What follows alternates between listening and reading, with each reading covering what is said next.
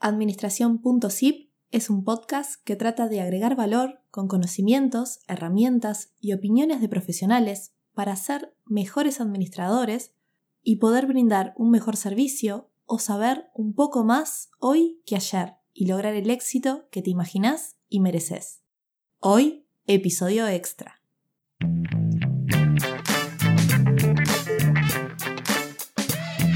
Para lograr el éxito es importante ponerle foco a lo que nos apasiona y dedicamos.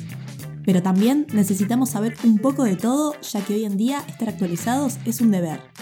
Mi nombre es Lucía y aquí te comparto un comprimido de conocimientos para que aprendas en minutos lo más importante de gestión y administración para tu negocio o desarrollo personal. Bienvenidos a Administración.zip, el podcast quincenal de administración de empresas.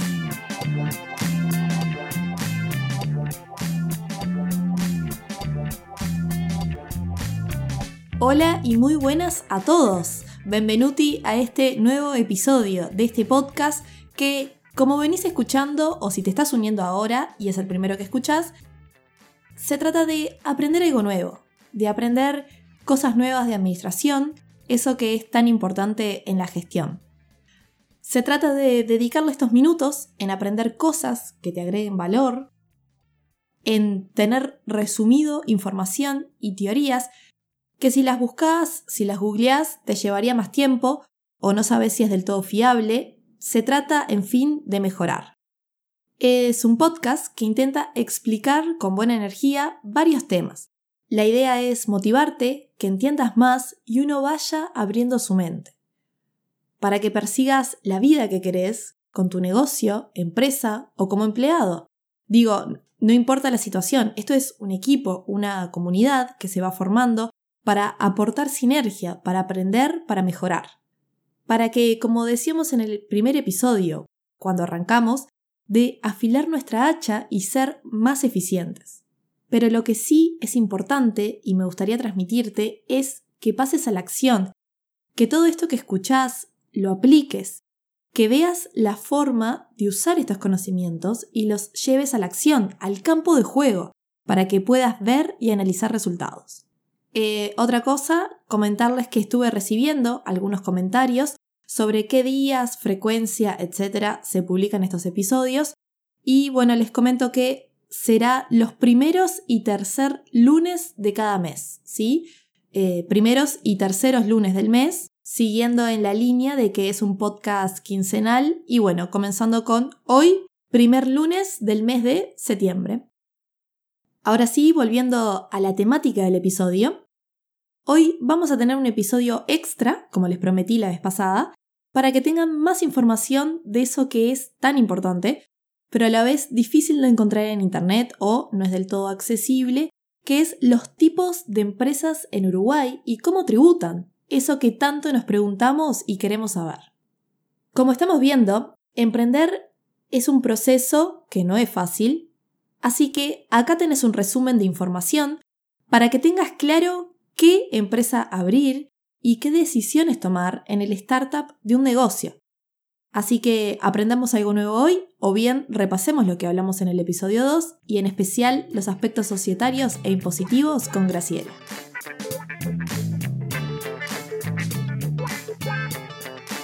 Entonces, vamos a ver, repasar las naturalezas jurídicas que hay en Uruguay. Pero esto les sirve a todos, quienes están buscando invertir en Uruguay, si sos de otro país, o venís a trabajar a Uruguay y abrirte tu empresa, o bien sos de acá y estás con la idea de emprender, o simplemente querés saber cómo funciona o repasarlo, y esto te va a ayudar a tener un panorama general. ¿Y qué es la naturaleza jurídica que tanto hablamos? Cuando decimos esto nos referimos a su forma jurídica, la forma jurídica de un negocio. La forma jurídica es la identidad legal que tendrá la empresa y depende de la actividad, el número de participantes en el negocio y responsabilidad legal frente a terceros, como por ejemplo los acreedores. Esto es a grandes rasgos. Por estos motivos es que elegir correctamente la forma jurídica es tan importante, porque se tiene que adaptar a tu emprendimiento y como consecuencia de la forma que elijas es que vas a ser responsable. Entender bien lo que vimos y lo que vendrá a continuación es conocer las reglas de juego. Y por eso se le dice formas jurídicas, porque va a tener consecuencias jurídicas. A modo de información, unas cifras interesantes es que aquí más de un 60% de las empresas son unipersonales o microempresas. Le siguen las SRL con más de un 12% y luego sociedades de hecho y las SA. En la DGI, que es la Dirección General Impositiva, en asistencia al contribuyente se puede obtener atención personalizada de los requisitos y pasos a seguir para abrir una empresa. Para quienes no sepan, DGI y BPS es el organismo que regula, controla y administra los tributos nacionales. Además tenemos el Ministerio de Trabajo y Seguridad Social, que también regula y controla, pero las relaciones laborales entre eh, empresarios y empleados. Los tipos de empresas de uso más frecuente en Uruguay repasamos que son las unipersonales, las sociedades de hecho, las sociedades de responsabilidad limitada, llamadas SRL, y las sociedades anónimas SA.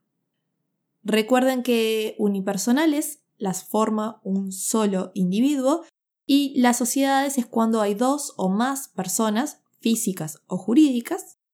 En las sociedades estas personas se obligan a realizar aportes para aplicarlos al ejercicio de una actividad comercial y van a participar en las ganancias cuando las haya o soportar las pérdidas. Las sociedades tienen su patrimonio propio y son sujetos de derecho, que esto quiere decir que pueden tener, contraer derechos y obligaciones. Y ahora revisamos estos tipos de empresas más utilizados con los aportes de Graciela. Una unipersonal o una sociedad de hecho son sociedades que son ilimitadamente responsables. Quiere decir que cada uno de ellos responde con todos sus bienes frente a las probables o posibles dificultades que pueda tener la empresa en un futuro, que esperamos que no las tenga, pero el cliente tiene que tener claro eso. La unipersonal, como todos sabrán, no hay más que ir a los organismos oficiales e inscribirse es lo más económico para abrir. Después pasamos a una sociedad de hecho, que son dos personas que tampoco contratan con un escribano, no hacen ningún tipo de, de, reglamentación contractual escrita, se presentan, por decirlo de alguna manera, en las entidades oficiales, se inscriben, pagan su timbre y 50 y 50 para cada uno. Y esos son ilimitadamente responsables. Después tenemos la SRL, que necesita, si son dos o más personas que se conjuntan para formar una sociedad y plasman todo lo que ellos quieran en un contrato social que es este, realizado por un escribano o escribana. Las sociedades anónimas es lo más usado para empresas más grandes, por decirlo de alguna manera, que son sociedades de capital que no tienen ningún tipo de limitación. El capital total está dividido en acciones de igual valor, expresadas en la moneda del lugar generalmente y pueden ser nominativas o al portador. Visto los tipos, ¿qué pasa con la tributación? Es importante saber qué impuestos va a aportar nuestro emprendimiento. En Uruguay tenemos una estructura tributaria compleja y muy establecida, y tenemos que saber bien este tema, ya que un mismo emprendimiento puede tener opciones tributarias diferentes. Aparte, en nuestro sistema rige el principio de la fuente, que significa que generalmente están grabadas las rentas que son generadas en Uruguay. Las formas de tributar son estas tres, monotributo, pequeña empresa y régimen general. Y ahora Graciela te explica estos principales regímenes de tributación. Parte tributaria podemos tener dos digamos, formatos muy económicos y si no, después tenemos los formatos más de grandes empresas, empresas medianas y empresas grandes. Resumo un poquito. Hará un poquito tiempo se crea lo que se llama el monotributo.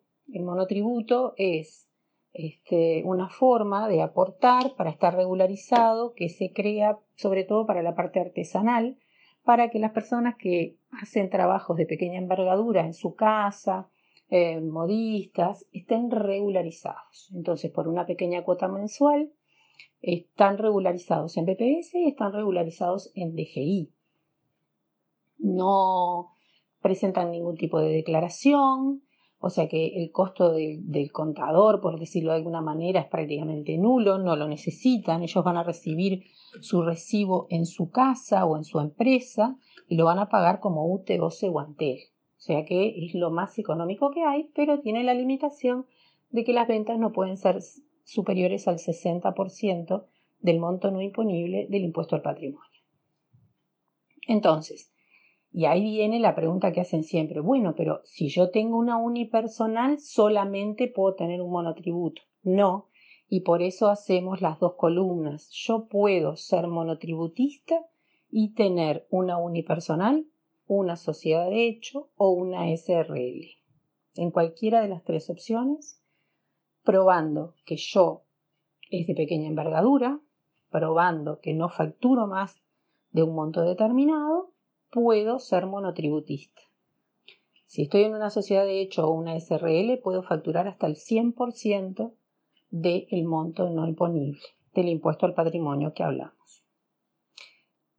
Tiene mil connotaciones que también podemos seguir hablando, tales como que si yo soy monotributista no puedo tener otro tipo de empresa, eh, bueno, mi local, las dimensiones del local, o sea, daría para mucho más rato, pero a rasgos generales esa es una condición o una parte tributaria que podríamos tener en cuenta. Después paso a la pequeña empresa. La pequeña empresa sigue, eh, sigue siendo una empresa de poco monto económico, tampoco puede facturar más del el 100% del monto no imponible en vuestro patrimonio, va a pagar una cuota fija en DGI, va a pagar el BPS que corresponda no paga IVA, no genera IVA, quien le compra a los literal E, conocido de esa manera en Uruguay por literal E, no va a poder descontar renta y no descuenta IVA. Pero para las personas que venden al público en general, les puede llegar a servir. Entonces, acá de vuelta la pregunta. Para ser pequeña empresa, y bueno, de vuelta lo mismo, yo puedo ser unipersonal, puedo ser sociedad de hecho o puedo ser SRL y tener una pequeña empresa. Por eso hay que ver bien que no depende solo de la naturaleza jurídica lo que yo vaya a gastar. Este, puedo tener varios tipos de naturaleza jurídica que se pueden casar, por decirlo de alguna manera, con diversos tipos de tributación. Supongamos que ahora quiero, bueno, no, este cliente mío va a vender, ya, ya vemos que va a vender más, vemos que su giro es una cosa importante o que quiere importar, entonces ya estamos frente a lo que en Uruguay se denominan las medianas empresas, que es lo que más se da. Son empresas que antes, cuando hace en el siglo pasado le decíamos Codeco, ahora simplemente les decimos no sede. Entonces son empresas que tributan renta, que tributan IVA, este, que tributan patrimonio, deben presentar declaraciones juradas, tienen un movimiento contable, por decirlo de alguna manera, mm, superior. O sea, necesitan un contador, no van a tener más remedio que tener un contador y por eso su gasto mensual, además de incluir todo ese tipo de impuestos que tenemos, también incluye un asesor que tiene que estar mucho más presente que en los dos modelos anteriores. Y de vuelta, lo mismo. Yo puedo ser una mediana empresa y ser unipersonal, sociedad de hecho, SRL y acá incluyo también las sociedades anónimas que no las había puesto en las dos categorías anteriores. Todas pueden ser este tipo de empresa y tener este tipo de formación y estar aportando todos nuestros impuestos. Y por último tenemos la sede. Uno no ingresa a grupo sede porque quiere, es este, potestad de la DGI en nuestro país hacerlo. O sea, dependiendo de las directrices de la DGI o del director de la DGI del momento, es como uno accede. En general es por haberse pasado, por decirlo de alguna manera, de algún monto este, anual de facturación. Eso implica más trabajo, eh, más controles y, bueno, indudablemente un sistema contable adecuado a lo que estamos diciendo. Luego de toda esta información, y de los valiosos aportes de Graciela y su opinión como profesional y explicando y aclarando ciertos conceptos, les comento que siempre tengan presente el asesorarse bien en cuanto a este tema y tener claro qué impuestos se van a pagar para incluirlos a la estructura de costos de una empresa. O si se está exento de alguno o, o se tiene derecho a una devolución o deducción. El conocimiento es poder y saber si se tienen beneficios de algún tipo es fundamental. El podcast está en las redes sociales como arroba adminpodcast en Instagram y en Twitter como arroba podcast con Z y una sola P. Si les gusta el podcast ya saben que lo pueden agregar a sus librerías en Spotify y calificarlo en 5 estrellas en iTunes y compartirlo, eso siempre ayuda a que sea más visible para que otras personas lo puedan encontrar y también les agregue valor. Y como ya sabes, administra tus recursos con eficiencia, gestiona tus planes y añade valor a tu trabajo y destacarás en tus proyectos. Gracias, hasta la próxima, nos escuchamos. Chao, chao.